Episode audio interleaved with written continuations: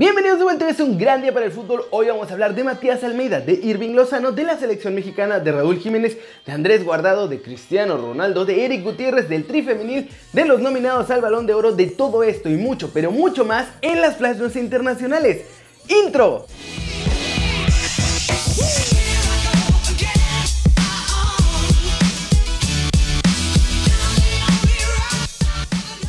Está decidido, la MLS será el destino del ex técnico de las Chivas, de Matías Almeida. Los reportes indican que el argentino será presentado hoy mismo como técnico del San José Earthquakes, el equipo con el peor récord de toda la MLS en 2018.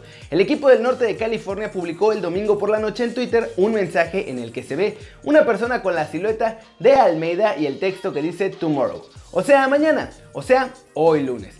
Joel Soria, reportero que cubre a los Quakes, también confirmó que se trata de Almeida.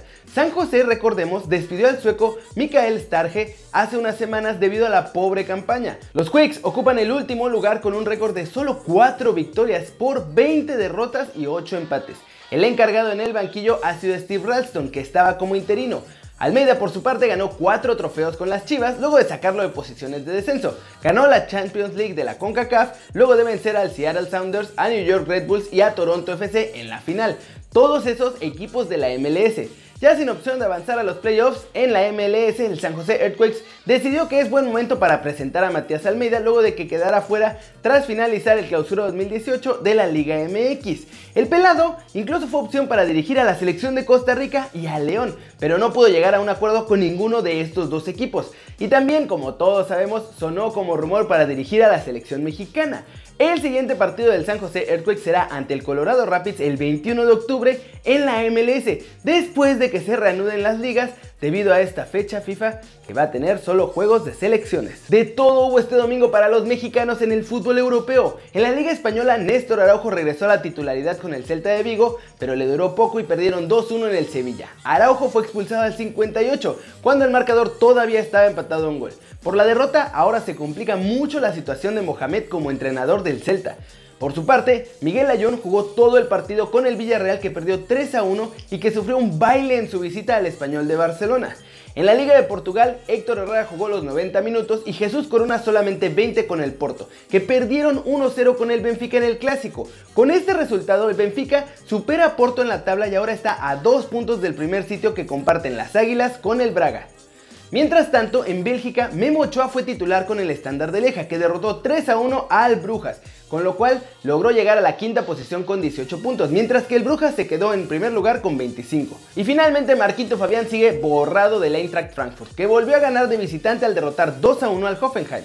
Sin embargo, la verdad, la peor noticia para los mexicanos este fin de semana fue la lesión de la pierna izquierda de Andrés Guardado, que lo obligó a dejar el partido apenas a los 16 minutos de estar enfrentando al Atlético de Madrid y que finalmente perdió el Betis por 1-0. Tras la derrota, Quique Setién reveló que el mexicano sufre una lesión en el isquiotibial, pero que este parón de la fecha FIFA le va a venir muy bien porque va a dar tiempo para que se recupere ya que la selección mexicana no lo convocó. Irving Lozano y el Guti, los dos grandes señores de Holanda, llegaron a México para concentrarse con el Tri y en el aeropuerto de la Ciudad de México le cayó toda la prensa. Así, ambos ahí hablaron de su momento en Europa y sobre todo del Tata Martino como probable nuevo entrenador de la selección mexicana. Esto fue lo que dijeron. ¿Qué piensas de que se diga que viene Tata Martino, que podría venir Tata Martino? Yo creo que el que venga, que sea lo mejor para la selección y sea para sumar. Como hombre de fútbol, ¿te gusta el Tata? Digo, dirige a Messi, estuvo en Barcelona. Yo creo que es un gran técnico. Entonces, pues, ojalá, ojalá que venga y que sea lo mejor para la selección. Oye, Eric, ¿cómo les cayó la noticia ahora que ya se confirma que el Tuca no sigue en selección? Pues es que es decisión de él, la verdad, y si él, él decide hay que respetar su decisión. Como lo dije también en otras entrevistas, hay que aprovechar al máximo el tiempo que esté él porque es un entrenador que sabe muchísimo eh, y el tiempo que está acá en selección hay que aprovechar y aprenderlo lo más que se pueda de él. El que suenas Martino, ¿a ti te gustaría como hombre de fútbol cómo lo ves a él? Tata Martín. No, no sé mucho la verdad, pero es un gran, un gran técnico. Eh, esa no es decisión mía, pero creo que el que venga es porque es un muy buen entrenador, porque es capaz de, de dirigir a la selección. Y nada, pues bienvenido y nosotros tratar de el que esté acá llenarle el ojo. Como ven, los dos muy maduros, los dos muy centrados, los dos listos siempre para trabajar bien, fuerte y totalmente profesionales, así que ojalá que sigan por este buen camino allá en Europa, ojalá que sigan por un gran camino en la selección mexicana y bueno, tocará esperar a ver si finalmente es Martino el nuevo entrenador del Tri. Flash News, según el diario italiano La República, Cristiano cree que todo lo que le está pasando ahora está siendo provocado por el Real Madrid, como venganza por su marcha del club. Piqué desafía a los críticos y dice que sigan saliendo de la cueva. El defensa del Barcelona reconoce que no vive su mejor momento y que ha cometido errores bastante graves, pero retó a sus detractores a que aprovechen porque toda la situación va a cambiar muy pronto. La selección de fútbol de México logró su primer triunfo en el premundial femenil de la CONCACAF 2018 al dar cuenta 4-1 a Trinidad y Tobago en el partido correspondiente al Grupo A y buscará su boleto a la siguiente fase el próximo miércoles cuando se vea las caras con Panamá, al que tienen que derrotar sí o sí para poder clasificar. Dimitri Payet del Marsella reemplazará en la selección francesa a Nabil Fekir de Lyon, que tuvo un problema con su tobillo izquierdo. Esto lo anunció el lunes la Federación Francesa del Fútbol en sus redes sociales. Jürgen Klopp, el técnico de Liverpool, señaló que la Liga de las Naciones es la competencia más sin sentido del mundo y está muy molesto por el elevado número de partidos que tienen que afrontar sus jugadores. El ex internacional alemán Lothar Matthäus criticó duramente a James Rodríguez tras la derrota del Bayern ante el Borussia Mönchengladbach por 3 a 0 y considera que no le interesa demostrar que puede ser titular y simplemente se está dedicando a criticar a todo el mundo. John Terry, el eterno capitán de la selección inglesa y del Chelsea, ha anunciado su retiro del fútbol a los 37 años.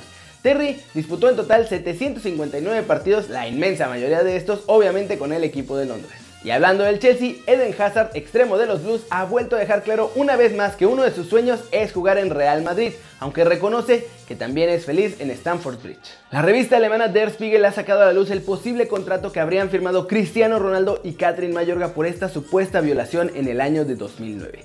Esta misma publicación fue la que dio toda esta noticia antes que nadie y todo lo encontraron dentro de los archivos de Football Leaks y ahora han publicado el supuesto contrato que el jugador y Mayorga firmaron en enero de 2010, en el que compraban el silencio de la chica por 375 mil dólares y la obligaban a destrozar todas las pruebas que tuviera sobre el presunto hecho.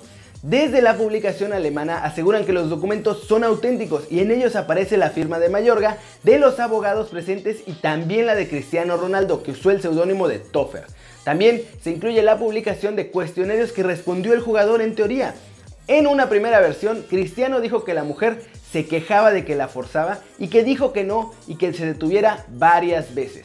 Sin embargo, meses después respondió a la misma pregunta, pero en esta ocasión habría manifestado que la relación fue consentida y que Mayorga nunca dijo no.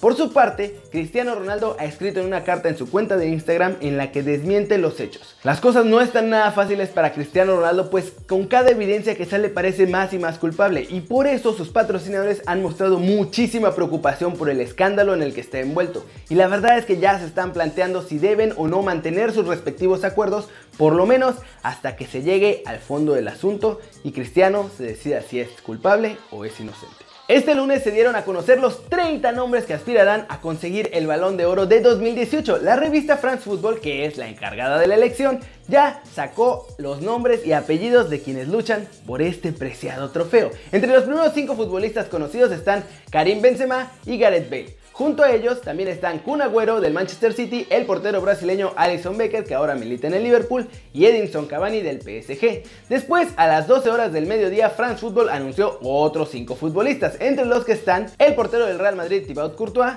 el exjugador del Club Blanco y ahora de la Juventus Cristiano Ronaldo, el central del Atlético de Madrid Godín, el belga del City, Kevin De Bruyne, y Roberto Firmino del Liverpool. En el tercer anuncio del día están Isco Alarcón del Real Madrid, Eden Hazard del Chelsea, Antoine Griezmann del Atlético de Madrid, Harry Kane del Tottenham y N'Golo Kanté del Chelsea.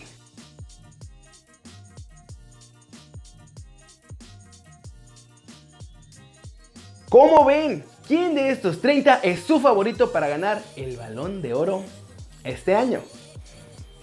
Eso eso es todo por hoy amigos, muchas gracias por ver este video, dale like si te gustó, métele un zambombazo durísimo esa manita para arriba si así lo deseas, suscríbete al canal si no lo has hecho, ¿qué estás esperando? Chucky y Guti ya aprobaron al Tata para el Tri y tú no te has suscrito a este que va a ser tu nuevo canal favorito en YouTube. Dale click a esa campanita para que le hagas marca personal a los videos que salen cada día.